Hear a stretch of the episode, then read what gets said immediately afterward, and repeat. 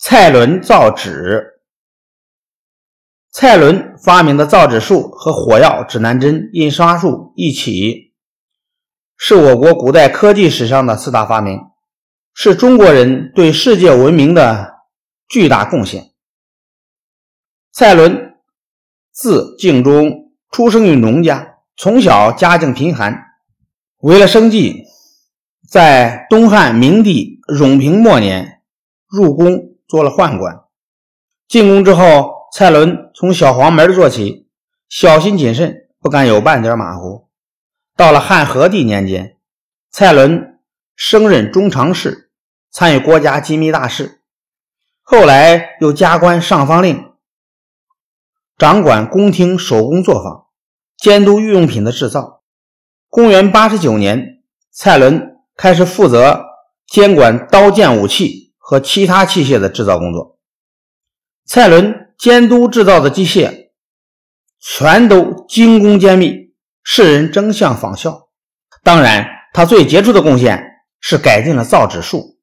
进宫之前，蔡伦就对造纸感兴趣，曾经用破旧的废物糅合在一起做过许多加工试验，虽然不是很成功，却对造纸。用的材料有了很深的了解，这为他后来成功改进造纸术奠定了基础。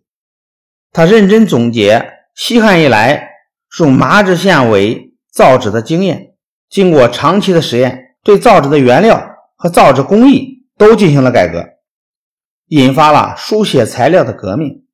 他把树皮、麻头、破布和旧渔网等作为造纸的原料。不但扩大了原料的来源，还降低了造纸的成本在传统流程上，增加了用石灰进行碱液蒸煮的工序，使植物纤维分解速度加快，分解分布的更加均匀细致。经过切断、捣碎、沤煮、化浆、定型、风干等一整套的工艺流程，纸张的质量大大提高。书写起来极为方便。公元一百零五年，蔡伦将他建造的优质纸张进献给汉和帝，因造纸有功，被封为龙亭侯。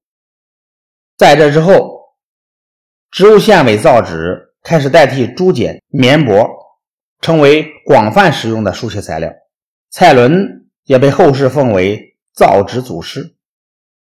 经过蔡伦改革之后，造纸业开始成为一个独立的手工行业，在全国各地发展起来。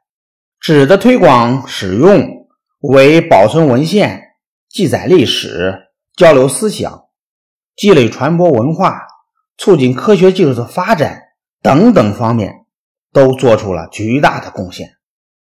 后来，蔡伦的造纸术陆续传到了朝鲜、越南、日本。